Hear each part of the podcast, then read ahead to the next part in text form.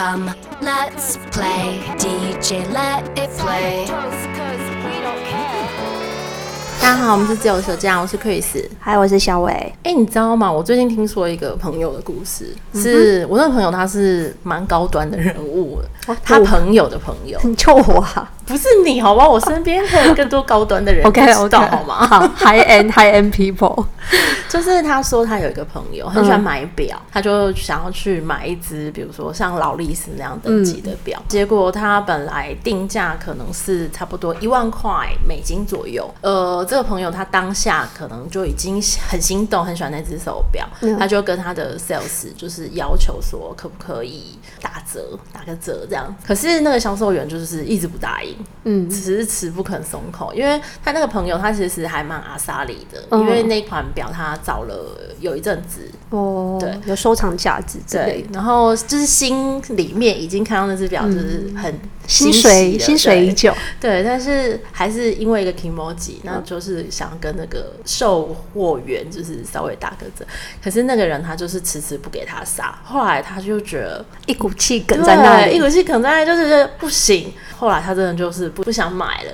嗯，你有类似这样的经验吗？有啊，蛮多的。真的哦，你是我问你，你在生活中是一个爱杀价的人吗？我觉得我不是、欸，哎，你不是。我我因为我觉得杀价这件事情很不尊重专业。嗯，可是我觉得在买房子，嗯，或者是就是买高端的东西的时候，对方适时的给一些好处。的确是可以在就是就是临门一脚的时候，就是会立刻让你那个。那一口气顺得很快，你会立刻就会下单，你就会觉得这个人值得跟他买东西的。对，就像我举一个很简单的例子，就是就是我跟 Chris 就是有想要找办公室，嗯，然后呢，因为我跟 Chris 我们有在工作上的分配是很明显的呃角色的那个人设，对，那 Chris 是担任就是比较阿萨林，然后比较呃爽朗的那个角色，但是呢，对那个财务的部分，他就是都会就是一个很好说话的人，因为。因为他是一个很懒得跟别人杀价的人，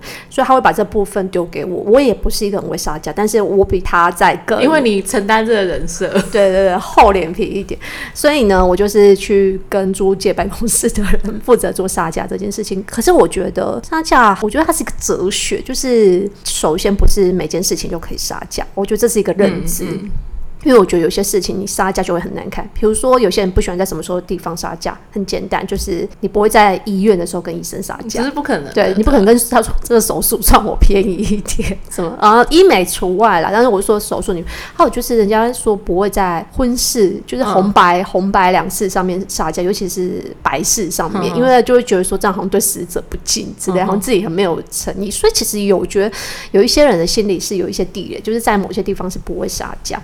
那我。我我觉得我的个性是我不喜欢，因为我觉得我尊重专业，但是我觉得我会去探对方的口风。对，关于探对方的口风这几个字就很有文章可以做。什么叫做探对方的口风？就是、你不觉得这几个字就听起来很模糊，既明确又模糊？对，我觉得他需要一点社会经验，就是我觉得来个就是你可能在，比如你们已经谈定一个价格了，那租金多少钱？可是你可能在这个价格上，你可以跟他说，我觉得你可能也退一步，就说。那我一次就缴一年，嗯，那你要不要送我一个比较优惠的价钱？嗯就是我也不是每个月缴，我一次有缴你一年。哎、欸，对方我听到他可能就会觉得说，哦，我一次就可以拿到一年份的租金，然后感觉你这就是小伙子还蛮有诚意的。等于你也是试出一些善意。对，我觉得你想的，我觉得有个蛮重要的是，你不能平白拿别人好处。嗯，我觉得你可能要拿一些等值的东西去交换。那当然就是等值的东西，就是看你的筹码有多大。嗯，但我觉得就是这很像一个谈判，所以就是我觉得在杀价的过程中，我觉得我我对于杀价这两个。一直很有一个很有趣的想法，是因为进了公司社会之后，我才发现一般人不太会用撒娇。我觉得它有一个很很好的替代的词，叫做议价。嗯，我觉得议价比较好，就是那是一个可以讨论的。嗯，我们不要把这件事讲那么死，有没有讨论的空间？所以我觉得刚刚那个讲那个探那个对方口风，就是表示说，你每次在丢一些关于就是金钱上面的一些，我们在互相较劲，黑白两方各执一方的时候，我觉得就像下棋一样，就是我觉得在那。那个棋盘里面，大家看有没有一些可以周旋的空间，嗯，然后就是看那个空间是你退一点还是我退一点，还是两个各退一步。那如果两个各进一步，那当然就是没什么，那就破局啊。所以我会觉得，就是这就是一个美感。你要怎么样去探对方的口风？那你觉得你自己是一个会撒娇的人吗？我不是啊，呃，在生活当中真的就完全不是，嗯，因为我买东西相对非常快。我哦，对啊，你决策性蛮快，对，我觉得很快。我买衣服可能就看喜欢。那我以前甚至就是也不太用试穿的时候，就很熟的时候，嗯、然后就会下单更快，就会很快。呃，因为以前不是网络购物，是实体购物，常去店里面逛嘛。那尤其不是品牌店，以前常常很多街边小店的。的时候。我一次可能就看个两件、三件这样子，而且又十分钟之内可以。你就是好客人。对，我就是好客人。可是我其实还是会撒娇，因为我觉得我让你的这笔生意很快的可以成交，嗯、我已经相对来讲跟其他客人来讲，嗯、我觉得我是非常好服务的客人。嗯，所以在这个时候我就会进行杀价。呃，我发现啦，我杀价的那个幅度也不会太夸张，嗯、因为衣服最喜欢就是比如说一零九零九百九，嗯，我都是去。尾数就是少哦，对啊，就是合理的范围，就是可能如果是三件的话，就是三件的那个尾数去掉。嗯嗯嗯。对，我后来发现，就是我自己还蛮佛心，因为通常这样子都会成功。嗯嗯。所以我常常会这样成功，因为我会觉得说，过程中可能是因为店员会觉得我很阿萨利，所以他们愿意释放这个空间给我。可是我心里也会觉得，对啊，这样这么快就答应，是不是他赚很多？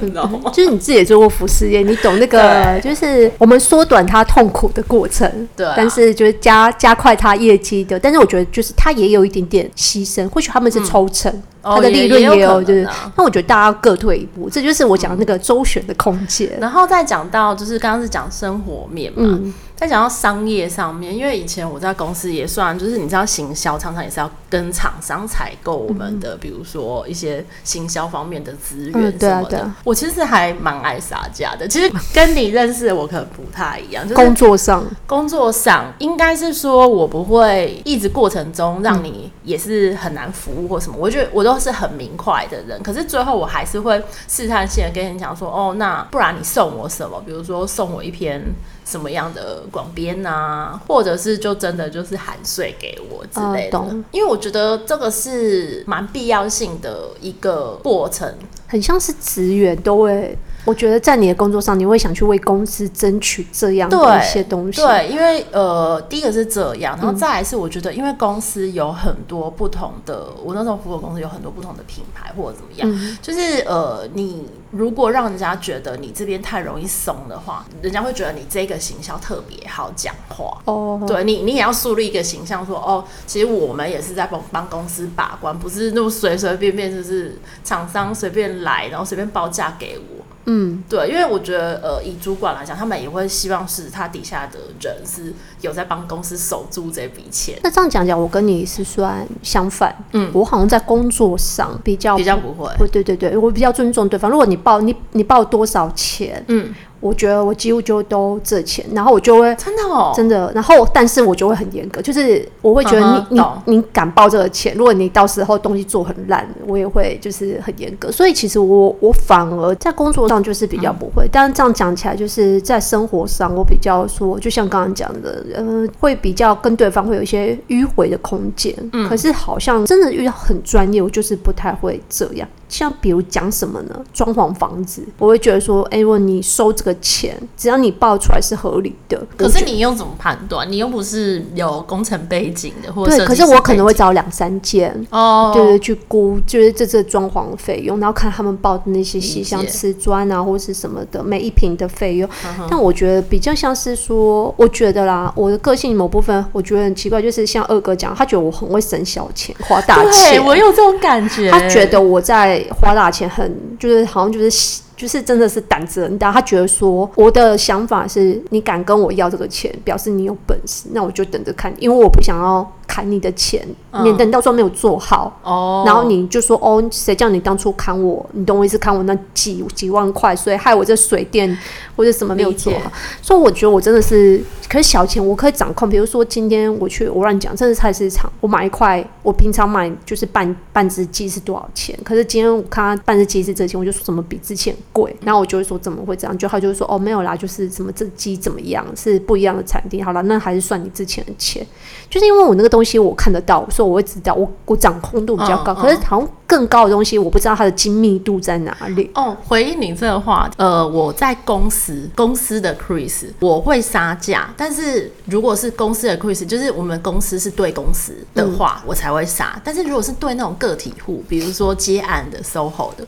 我反而就不会，因为我会觉得他们就是你知道很辛苦，对，就是你知道个人的，然后真的比较辛苦。嗯、我不会以一个你知道大公司去欺负那种个人户。嗯、但是所谓的大钱小钱的话，我跟你真的就是完全相反，因为我真的因为买过房子，嗯、我就会觉得拜托那一省就是几万块、嗯、十几万，就是会有万，对对，那真的差很多。嗯、我平常就我就觉得嗯五块十块没有差，真的蛮奇怪。而且我觉得刚刚有提到就是说杀价这件事情，其实真的是我觉得它是一个很广的定义。我们第一般都是想到就是直接价格上的砍掉，嗯、而且其实我觉得像最前面讲，其实我觉得凹对方好处。对，也是一个计谋。对，或者是说要他送你小东西，这也算。比如说，我最常听到的就是大家有时候说 PTT 的那个 car sale 买车买车，对，就是你这车其实大家的，如果你去比过，可能它的钱大概就是这样。不管你找哪车贷，嗯、可是问题是呢，可能每一家送的东西不一样，或者是说他会送你一些什么家电，嗯、或送你保险啊，什么什么乙式车险，或什么会送你雨刷。其实我觉得就是用送一些什么东西去平衡。整个那是那你这是男生，女生呢就是什么专柜，就是我觉得一个蛮妙，就是大家都很喜欢在专柜，常常就是可能你看中一个粉饼，可能你舍不得买，搞不好你就会说。那那你们现在在做活动吗？或是说，嗯、那我买这你可以送我什么吗？就是我觉得这个心态很像，就是说，其实他横竖想花这笔钱，可是他又不想要不让你白赚。嗯，他又觉得说，他可能就是我，可以多得到什么？对对对对，我我想多拿一些，好像是人性，不能说贪婪，但是是一个人性上面的一个特征，就是说人们不想要平白的付出就让你得到，我想要得到更多。嗯，对，这这是一个心态。就是你知道在沙家，因为我自己有当过那种零售店的小店员嘛。嗯其实有整理出几个是你在这种情况千万不要去杀价。嗯，第一个是人潮多，店员他很忙的时候，对，就像我们女生，呃，你周年去去买东西，你就不能再选在周年庆这种时间跟那个，就他没有时间，对，他没有时间在跟边跟你周年，他就做下一个生意就好了。他每他每一个人的那个人均的时间，大概可能就只有十分钟就要结掉。没错，你在那个时候去跟找麻烦，就对，就很招人嫌。然后还有另外一个是我。自己觉得的是，店员他两个人以上对你一个人的时候，你那个时候就比较不要去杀价，因为通常店员他们一阵线的时候，他们就很容易就是一搭一唱，然后你就很难攻破他们。嗯嗯，对。然后另外一个是，当你如果不知道这个东西它实际的价格是多少的时候，嗯，你可能。比如说，呃，这个衣服，嗯，是这个品牌，你呃，你是一零八零好了，那你杀了，比如说杀一千，你就觉得很开心，这样子烧到一千块，可是回家才发现，原来网络上面都是在卖是九百块，对吧？你根本没有杀到，你还没沾沾自喜，这也是一个。我觉得有时候之前看小说，我看到一句，他说无知就是最大的幸福。我真的觉得是，就是不要。我觉得人们就是不要，因为你杀了，还要就是你知道吗？贪小便宜的心态，还要再上网查，就你知道吗？自己的你你那个辛辛苦苦获得的快乐，一下子就被践踏了。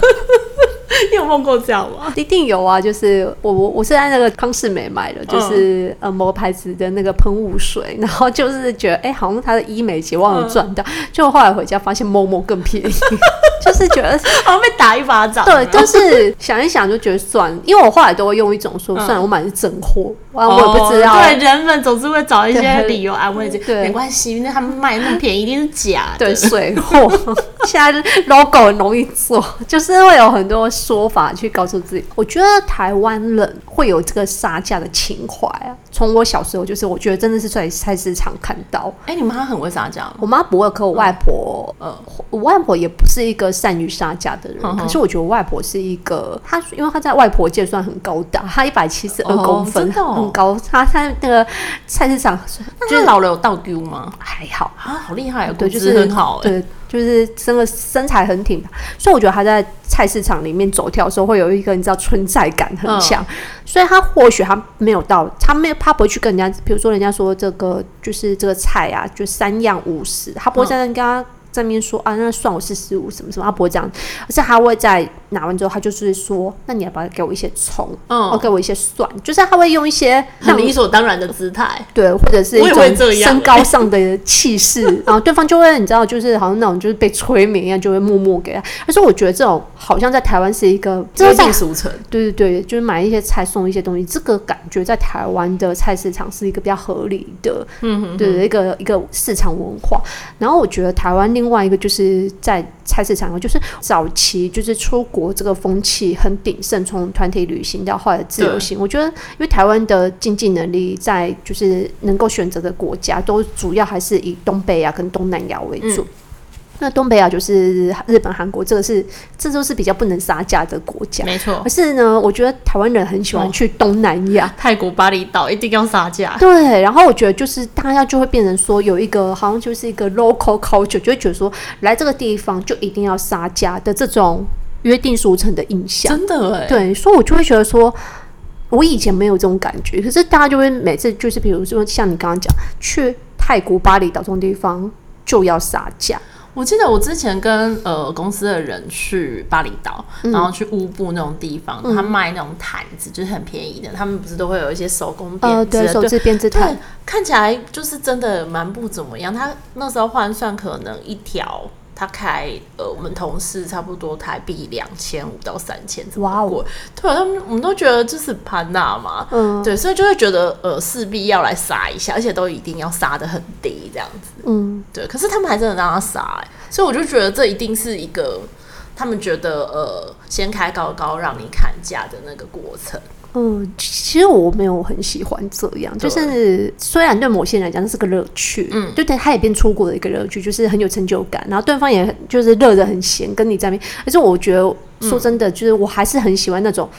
对，我卖多少，就是像日本那样。对对，所以我其实还蛮喜欢，你知道吗？我在很小就喜欢去超市，我不喜欢去菜市场，因为我喜欢东西直接看到价钱。对啊。然后我不需要那做那个讨价还价这个过程。可是我觉得好像在菜市场，你很容易就会遇到别人会看你，然后就会说：“那你这个多少钱？”他会根据你的看人、服装，然后你的阅历。对对对，的确是啊。可是呃，我觉得有好几种的行业别好像都是这样。对。例如，你像刚刚你有提到一个。买房子嘛，买房子大家很清楚，就是一定要来一个议价的过程。还有一个买家具，这个一定也是要砍价的。对，而且我觉得像我刚刚你讲那个小店买衣服的小店，我也很有感觉。像买衣服的小店，跟某些的就是比较传统家具，你知道，你一进去，它都不会像 IKEA 那样子，那家具都不会有标价，都是。衣服也是，就是衣服店，就是我觉得女生一定很有感觉，就是你进去每一件你喜欢什么，每一件都要问他多少钱。嗯，其实我觉得我我他会让我觉得很心累，而且我也会觉得很有压力，因为说真的，我我觉得这件还不错，但我还没有到想买，我也想要根据它的价格去判断这件嗯的整体的。而是我觉得，如果这家店看起来有三件，我就要等于要问你三次，蛮累的。然后我就会觉得最后没买，我也觉得会丢脸，嗯、就是那是一种心理压力。对，所以我觉得我我并没有想杀价，但是我会觉得说，我其实更想要明确看到价格标，嗯、对对对。那最后如果我真的买了三件，就像你刚刚讲的，我最后去砍那个尾数，在柜台的时候，我问你要不要。其实我有一点像是那个，你不要，反正我也也想买了。嗯、那你有，我当然最开心；没有也就算。而且我会觉得说，他如果都没有标价钱，他是根据你这个人在。判断，然后去开那家，嗯、我会觉得这个过程让我觉得很心累。哎、欸，你这样讲，我就觉得好像真的是，因为那种就是比如说什么东区小店啊，以前常很多这种店，真的就是我觉得那是一个策略，不然他干嘛就是不打个标？因为打个标其实很简单。对啊，那很容易，就是而且我觉得他是吃定人们的一种心态，就是啊，你多问，你等下不好意思就得要跟我买。对，而且他会鼓励你一直去试穿，嗯，因为你试穿你会更不好意思。没错。那倘若他对他的东西又有。有点自信的话，他其实就会觉得说，嗯、反正你只要试穿，成的几率就五成五成这样，嗯、就会提高了比。但我觉得就是其实 even 台湾是有这种撒价文化，可是我觉得不是每个人都喜欢。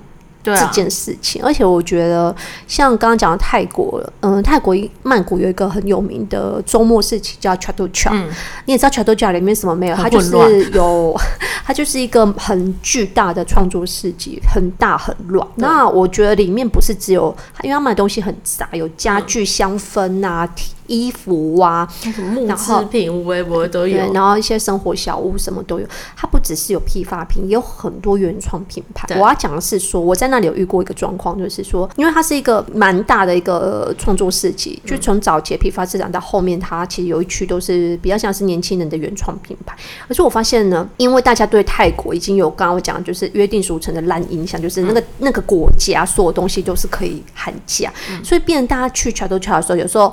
Even 走到就是那种你知道吗？年轻人的新创品牌，他也想杀价，可我可以。感觉到就是那些年轻的店长，嗯、他们可能本身就是设计师，我觉得他们看起来很不开心，因为他会觉得说专业被践踏。对我，我在这里开店，不代表说这里的每家店都是可以被砍价，嗯、可能他也很恨他的前辈祖先，嗯、就是这样一直被外国人一直砍价，嗯、因为他们乱开价，导致人家觉得可以被砍价，导致他们现在想开那个价钱，大家都会觉得说你们是可以被砍的，可是其实他们没有那个。余裕的时间去跟你这边周旋，所以我发现那些店都可以说起来都蛮拽的。他听到你要杀价，他会直接跟你说，那他不卖。对，我觉得这样才是对的，哎，对，因为那当然那个是这个态度、姿态的问题。嗯、可是我觉得要尊重，真的是还是要尊重对方的专业。就是说，不是每个国家或者这国家每个人都是，就像台湾，我觉得不是每个人喜欢被杀价，或每个人都有余力去做杀价这件事情。嗯、我觉得那会成为一个就是生态啦。你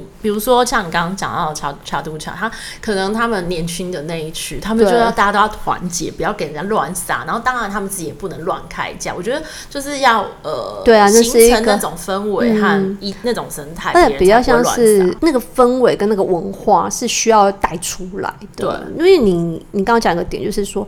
你要先不乱开价，你就可以让别人觉得说你没有这个杀价功，因为你开的价钱是合理的，对，你符合你那个东西的价值。可是就像你刚刚讲的，巴厘岛那个摊子，就是如果你不怎么样，然后你又要开到台币两千，可能就会遇到大家就是那种，你知道，就摸摸鼻子，就是觉得你当我们是潘娜这样子吗？我觉得如果他今天啦，就是抱定主意。我这个坛子是你看起来不怎么样，但是我的什么织法，我我就认定它就是两千。那你好，你就是不要给人家杀，你永远就是放两千五在卖。还有一个就是你要给个说法，你要讲出一个 know-how，对啊，对，用那个专业，对对，你可以理解于。所以你知道我的个性就是这样讲起来，其实我就是一个比较厌倦，就是我对于杀价真的都觉得很累。所以我很喜欢一件事，就是我喜欢买的东西都是全球不二价的品牌，嗯，品牌的，就像我喜欢，嗯、呃，我不是因为酷炫才喜欢用 Apple 制品，嗯，我用 Apple 制品有一个很重要的是。Apple 在全世界买的价钱几乎都差不多，嗯，所以我觉得这是会是一个我参考的。三星也差不多啊，啊，三星也差不多啊，用就是 Android 用不习惯啊，对，对。但是我觉得，如果真的有一天我真的用不下 iPhone，我会去用 Android，我也会考以这个原因为一个考虑，就是我这是我一个选货很重要的标准。然后或者像什么爱马仕。嗯，因为我觉得，先不说它的皮件或它的丝巾有多好用，我觉得我很喜欢它一个态度，就是至少它是全球，不会因为这个地方怎么样，然后卖比较贵，或者这个地方怎么样，一个东西的定价对我来讲很重要，不会随着全球的那个就是在哪个地方比较贵，而让我。会判断说，哦，那我要去哪里才买这个东西？想到奢侈品牌，就是最近有人在讲说，因为 GUCCI 他们的这几年、嗯、要到了，嗯，对，因为没有，就是前几年他们的那个。营收是很快往上涨的。嗯、那今年，呃，他们在中国大陆、嗯、是中国大陆的市场，他们就是反而衰退。呃，应该讲去年啊，去年衰退。嗯、大家都知道去年是疫情嘛，所以衰退是很正常。嗯、可是，呃，GUCCI 他们在开云集团，开云集团里面有很多的其他品牌。对，其实其他集团的品牌在 Q4，就是去年的最后一季的时候，都有慢慢回来。嗯，可是只有 GUCCI 没有。那就有人在分析说，为什么？，GUCCI 他们没有在就是第四季的时候营收回来，有一个原因是他们可能设计就是这这几年来都非常的花俏，嗯，然后让大家有点审美疲乏，华丽的图腾，对，就是太审美疲乏之外，嗯，还有另外一个很重要的原因是呼应你刚刚讲的，他在国外的定价，他在欧洲的定价跟他们在中国大陆的定价其实差了非常多，嗯，就是差了大概百分之十五左右，嗯，所以等于中国人他们现在因为不能出国，有些人可能就会在本土在他们的中国大陆买奢侈品，哦，可是为什么他们不选择买 GUCCI 的原因，是因为就是在中国大陆本土的定价太高了，他们买不下手，他们觉得哎、欸，在欧洲就是这么便宜，所以导致他们。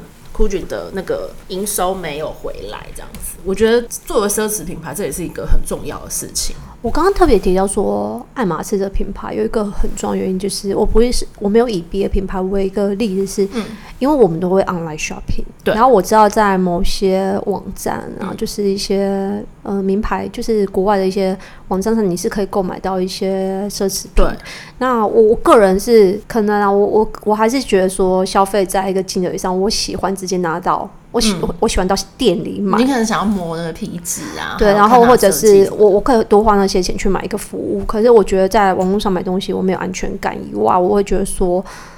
我我觉得我没有很喜欢在网络上比价，嗯，就是一个要超过一个价钱，就是我刚刚讲，我不是省小钱花大钱的人，所以我会觉得说，你这东西这么贵，然后如果是在这个网站品牌上面，这品牌在这个网站有上架，你在这品你在这个网站是卖这个钱，好，我让你卖一百块美金，可是你在突然有一天你又在另外一个地方，就这个东西你有做一个机，他们常常会做一个什么 sale 或什么黑五的特价，你又突然卖变七十块，我会觉得我会很不爽。对，就是我想，尤其是奢侈品牌，它的那个价差非常大。对，所以我会说，我喜欢 iPhone 这种，就是我觉得你要拽，你就拽到底。就像 Chanel 跟爱马仕，嗯，你永远不会上，就是那个就是 shopping 的那个网站，嗯，可是你永远姿态就那么高。我觉得你有本事，你就做到这样，啊，但你不要就是我刚刚讲这样子，你有一种模糊的定位，好像很高端，可是你在某些地方又很便宜。没错，就是有几个奢侈品牌的操作其实是这样，对，类似这种心情，而且。其实这样说起来，我刚刚一开始说，就是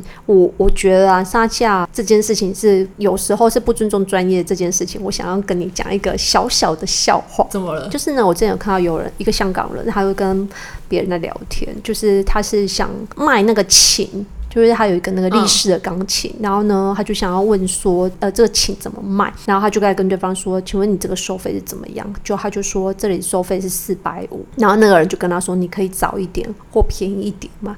然后听到的人就早一点，他就说，请问你是说星期四早一点吗？他意思他他的想要早一点是时间，然后然后对方就说。呃，不是，是说你这琴可以卖三百五嘛？因为他一开始开四百五，然后对方开三百五，就他就这个人就不，嗯，他就不卖，他就说，那你去找别人吧。然后接着他他还讲一句说，你去看医生的时候，你会去跟对方谈价钱嘛？嗯、那对方就讲说，可是你又不是医生，就他就讲说，我跟医生一样是专业人士，不然你为什么要找我？你就自己弄就好了。嗯，我觉得他讲到一个很重要的态度，就是说专业不分大小，嗯、就是。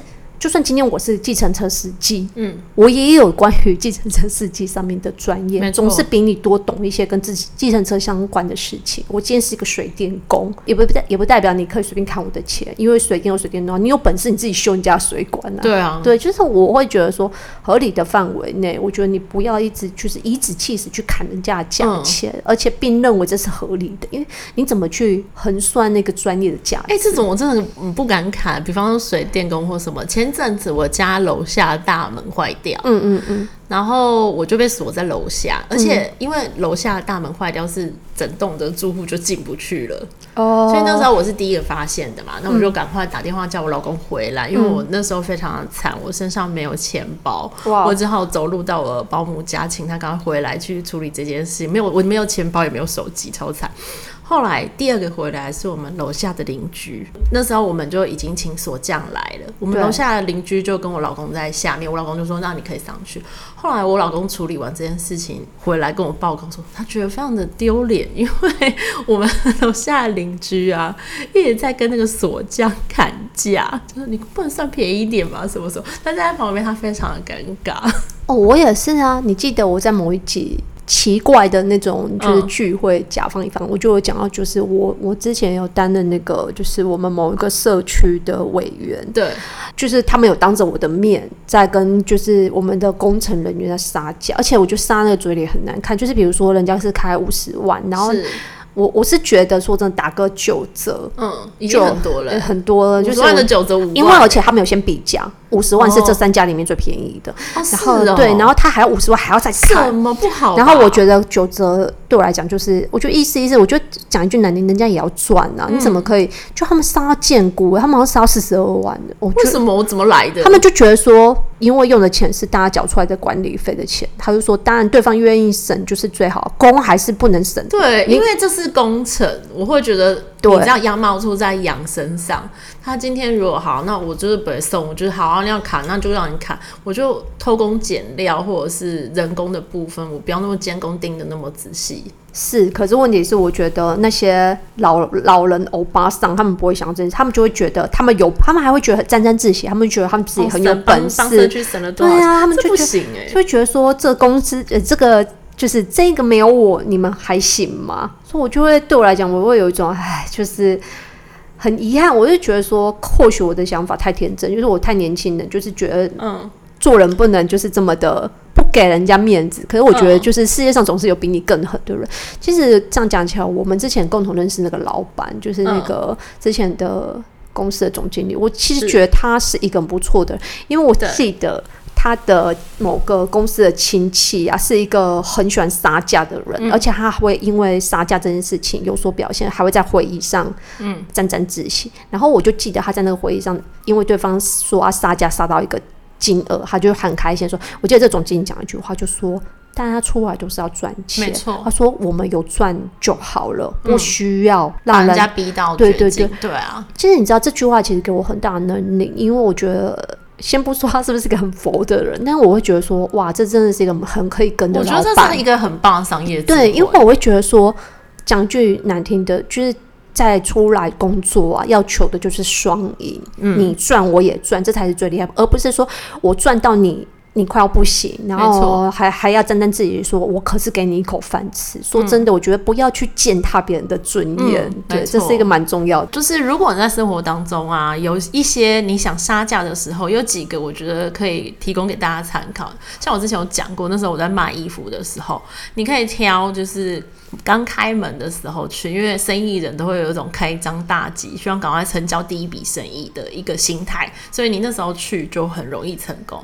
还有另外一个是，你可以挑比较没有另外的客人的时候，哦，就是比较那个冷淡期。呃，第一个是冷淡，然后第二个是因为如果他旁边有其他客人，其他客人你会影响到别人，嗯，对，就是别人会觉得说，哎、欸，是哦，那你刚刚杀成功，那我也要，你会害人家的，就是挡到人家财路，嗯嗯嗯，我觉得就是趁没有人，只有你的时候，私底下跟他讨论这件事情，就是成功的几率比较大，对。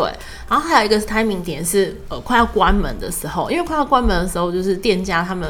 累了一整天，然后店员都很累，他们就会觉得啊，好了好了，就那个防线会比较容易松脱。哦，对，就因为搞不好他今天一整天他没怎么赚，他就会就是差你这一笔，或者是说他今天赚了差不多了，他也觉得哦，这这一单我少赚一点就好。嗯，我觉得会有那种比较松懈的心态。这时候你如果要去买衣服，狼性会比较那个收敛一点，大概是这样。一个小小例子分享给大家，就是说有些人其实他从来是不杀价。比如说香港的那个新中港集团的一个徐先生，他是全世界蛮知名的一个古董收藏家。嗯，然后听说他就是有一个很蛮。受到好评的一件一个习惯就是呢，就是只要有古董商来向他兜售古董的时候啊，他他只要喜欢他都会买，不管对方开价有多高，他绝对不杀价，因为他有讲过一句话，他说不杀价让他成为古董商眼中的好顾客。嗯，所以他常常就是会因为这样买到更好的东西，而且价格也会比别人合理，因为别人会觉得说他很上道。哦，所以我觉得这很像刚刚我讲那个总经理，就是说你让他赚，在一个合理的范围让他赚，其实你拿到的东西，你做到的成品会比别人好。嗯，因为别人会觉得你你在过程中你从来没有压榨他。如果你今天要赶着出货或什么，这个忙他也会帮。有时候你会无形中累积一些你的人脉资产，嗯、而不是说只是省到多少钱。没错，对你拿到一些情分啊、人情，这这都比钱更精，就是更珍贵。合作的默契，没错。所以我就觉得是真的要看远一点。然后我要分享就是还有另外一个就是。大家都在讲说，就是杀价这件事情，在好像东南亚很常出现。那我要举另外一个，就是完全就是两极化的一个国家，就是芬兰。嗯、芬兰它是一个这个国家绝对不恶价、不推销，然后它的态度跟巴黎、跟法国可能有一点点像，但更可能更高傲一点，可能北欧性格吧。呃，芬兰人他们是有一种很知名的态度，呃，就是销售员会有一个很知名的态度，叫做不买就拉倒。所以帅。就是他买东西啊，客人你也不需要杀价，东西就是单一价，是多少钱就是多少钱，有什么活动就是上面有，而且听说芬兰就是。他们的打折也不是那种优惠到很大，所以其实，在那国家你不太会因为购物而有狂悲狂喜。毕毕竟北欧人都很冷淡，对对对。所以他们对于价格上的标签啊，只要高低，他们已经习惯，就是想要他们就会买单，因为他们不太会说，他们不会在那过程中有另外一个纠结，就是哦还要去做杀价这件事。我觉得这也很好，就是很像谈恋爱，你、嗯、你不会有什么暧昧或什么，你就喜欢跟不喜欢。接受跟不接受，可是你不要有中间，就是哎、欸，我不会买了，然后要跟这人在一起，然后又要爱上别人，不会，他不会有这种犹豫地带，所以我会觉得说这是一个很好的态度，就是说他在买东西上面的那个明确的整个国家的人民态度都是这个氛围很强，但是乔都家的那些年轻老板可能想要拥有的就是不不能杀价这件事情，一个姿态，对啊，好。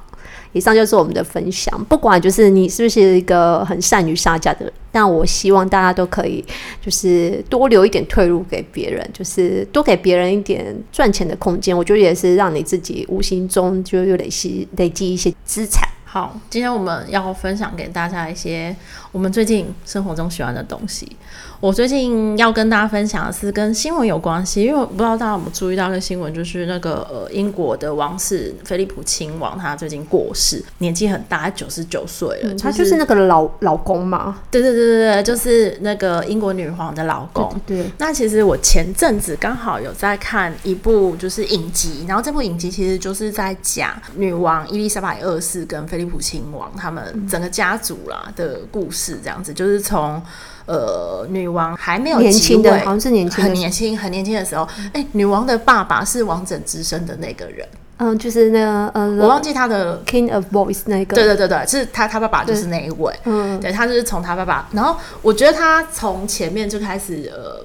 缓缓叙述他们家族，因为这其实就是现代历史嘛。我要跟大家讲一个，如果你对英国的皇室的历史不了解的话，就是他们家真的是非常有趣。因为像他爸爸本身就是因为呃有点口疾嘛，那他爸爸其实本来不是就是国王，他爸爸是从呃他的哥哥就是黄渤，黄渤的手上，黄渤已经当过就是国王，但黄渤为了一个女人抛下江山。Wow. 就是说他不想当国王，这都是事实。然后后来才有这一位，就是他爸爸后来接手。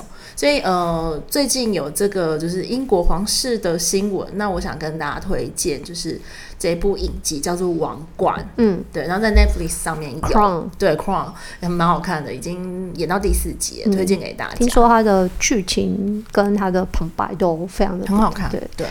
那我要分享是一家小店，就是呢，在台北的中山区有一间，就是我还蛮喜欢的咖啡店，很舒服，但是冷气超冷。如果大家真的要去，记得就是务必要带薄外套，尤其。就是坐在那个吧台的地方，这家店叫做二条通绿岛小夜曲。它本身是一个老房子，已经有快要一百年的老建筑改造的，一九二五年盖的。那呃，以前的中山北路啊，它是几乎都是总督府眷属的高级住宅区，所以它是一个那时候的有点像日，它是日系建筑。然后它的这房子的前身是一个日本摄影家。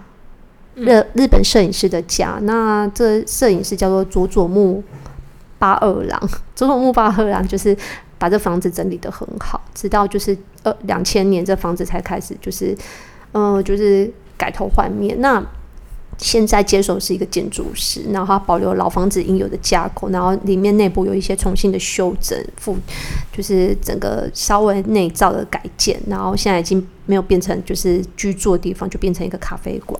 然后氛围我觉得很舒服，而且很多的绿绿意。那我觉得大家有空，如果真的在中山区想找个地方就是歇脚然后喝喝饮料的话，我觉得是一个很不错的选择。二条通绿岛小夜曲推荐给大家。好，我们是自由舌酱，拜拜，拜拜。